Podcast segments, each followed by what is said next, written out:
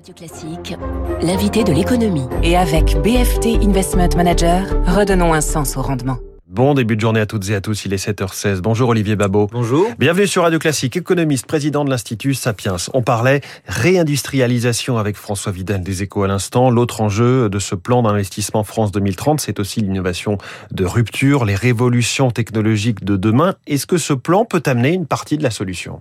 Bah, c'est évidemment extrêmement difficile. Euh, si on sait ce qu'on cherche, par définition, on l'a déjà trouvé. Oui. Si on sait dans quoi on veut innover, en fait, euh, bah, en fait, c'est que c'est théoriquement déjà fait parce qu'il y a cette part, vous savez, de ce qu'on appelle la sérendipité.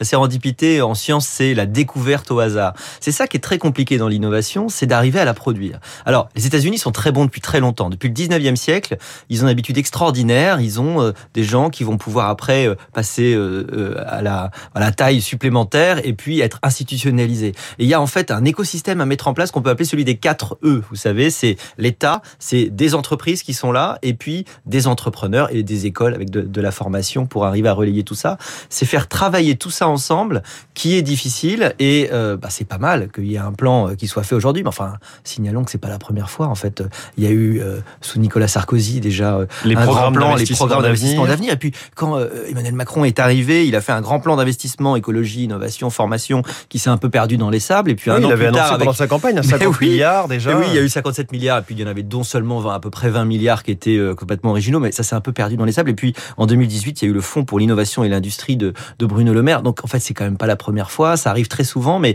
toute la difficulté, c'est évidemment d'arriver vraiment à avoir un effet, euh, et ça, c'est pas facile. Ces derniers jours, on a même comparé cela aussi à- au plan calcul sous euh, le général de Gaulle, hein, euh, bien, plus, bien plus tôt. 1966. Voilà, on- donc il y a- plus de 50 ans, on, on dit que certains de ces, vous le dites d'une certaine façon, que certains de ces plans d'investissement ont, ont été des, des échecs ou des semi-échecs. Est-ce qu'on a suffisamment analysé pourquoi? Bah, je suis pas tout à fait sûr. Alors le plan calcul, on sait que c'était des hauts fonctionnaires qui, en fait, au bout d'un moment, enfin, il y avait eu des batailles d'ego complètement dingues qui, qui ont fait que, en fait, le but euh, euh, avait été perdu. C'est ça le drame, parce que la France est très bonne pour l'invention, vous savez, mais très mauvaise pour l'innovation. C'est-à-dire le passage à la dimension commerciale. Entre Et- la recherche et le produit qu'on Voilà. commercialise Et il y a peut-être quelque chose de très français. C'est l'idée que euh, on est très très bon pour les concepts, on est très bon pour réfléchir peut-être sur notre côté, côté cartésien. Mais alors le passage euh, à la réalisation pratique, vous savez, c'est j'ai adage non de minimis non curat praetor. Le prêteur s'intéresse pas aux choses aux choses vous voyez euh, qui sont euh, voilà euh, qui sont minimes et, et- et voilà et euh, pratiques. Et en fait, on a cette culture-là en France qui fait que on s'intéresse pas vraiment à la réalisation. Et pourtant, il faut l'État. Vous savez, c'est la fameuse phrase de, de Paul Valéry si l'État est fort, il nous écrase, mais s'il est faible, nous périssons. Bah, c'est tout à fait vrai pour l'innovation. C'est-à-dire qu'on a besoin d'un État qui soit capable de donner des impulsions, mais de faire fonctionner ce système darwinien qui est forcément euh, complexe à mettre en place. Donc, je, je note que vous, vous pointez une dimension culturelle française dans la haute administration notamment pour euh, cette espèce d'échec à, savoir manager l'innovation. Finalement, c'est la question qu'on se pose ce matin. Est-ce que l'État est bien placé pour, pour guider cette innovation, pour dire il faut aller dans tel secteur ou dans tel autre secteur? C'est sans doute un des problèmes, c'est-à-dire que la- le management de l'innovation, c'est extrêmement complexe.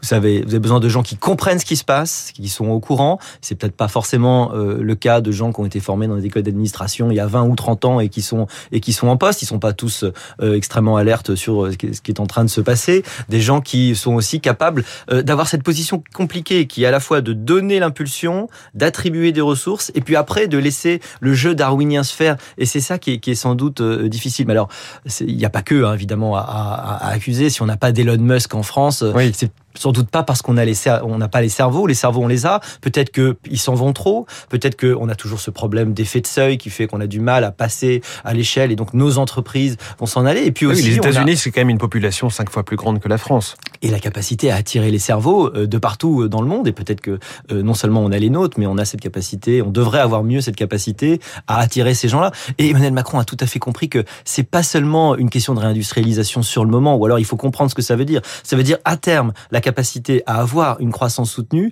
la, capacité à avoir de l'autonomie, de la souveraineté par rapport euh, aux autres pays, et avoir euh, euh, à, à financer en fait un système de protection sociale qui est le plus généreux du monde et qui nécessite qu'on ait une croissance Mm. très forte. Veux dire, L'enjeu, c'est la soutenabilité de l'ensemble de notre modèle. Il faut quand même pas s'y méprendre. Mais il y a quand même la question du, du financement. Là, on parle de 30 milliards, peut-être 50, on ne sait pas. Mais en tout cas, on est sur cet ordre de grandeur-là.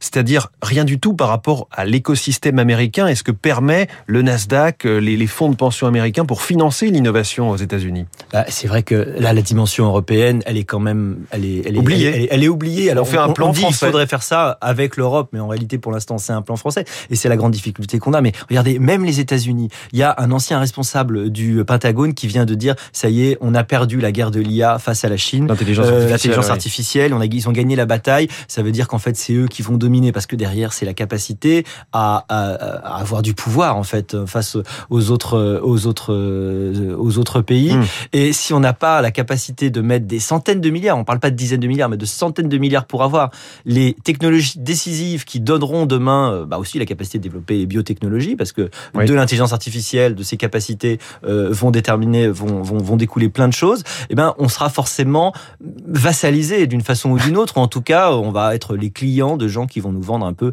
au prix qu'ils décident. Donc oui, on n'est pas du tout à l'échelle, c'est évident. Euh, on parle des biotech, on parle des semi-conducteurs, l'hydrogène, le nucléaire, l'espace.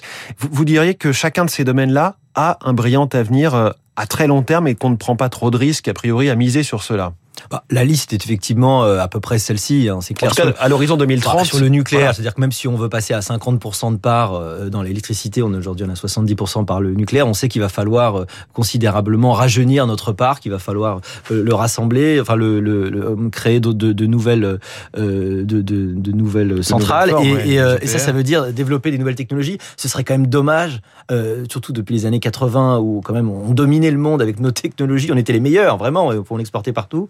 Euh, en nucléaire civil, ce serait tellement terrible d'avoir à l'importer. Et pourtant, on est à deux doigts de le faire. Pourquoi? Parce que si vous développez développez pas des nouveaux projets, eh ben vous n'avez pas les compétences. Vous vous ne développez pas ces compétences en interne. Et cet enjeu-là, euh, il est euh, évidemment essentiel pour pour le nucléaire. C'est le cas pour l'espace, les batteries électriques. Évidemment, vous en avez parlé tout à l'heure. C'est probablement absolument nécessaire, même si ça règle pas le problème des terres rares et de ce qui permet de les faire et d'une forme de dépendance. Mais qu'au moins on soit capable de produire une grande partie de ce qui va faire la souveraineté et euh, la prospérité demain. Je crois que c'est quand même ça l'idée de ce qu'on peut décrire comme le troisième étage de la fusée. Il y a eu les aides d'urgence, il y a eu le grand plan de relance, et puis maintenant c'est ce troisième étage qui essaye de, prolonger et de, donner des perspectives d'avenir. Le troisième étage de la fusée, ça tombe bien puisqu'il devrait y avoir, on ne sait pas encore, hein, on, on, le subodore, mais des annonces sur l'espace. Merci beaucoup Olivier Babot, économiste, président de l'Institut Sapiens, invité de l'économie ce matin en direct sur Radio Classique. Bonne journée à vous.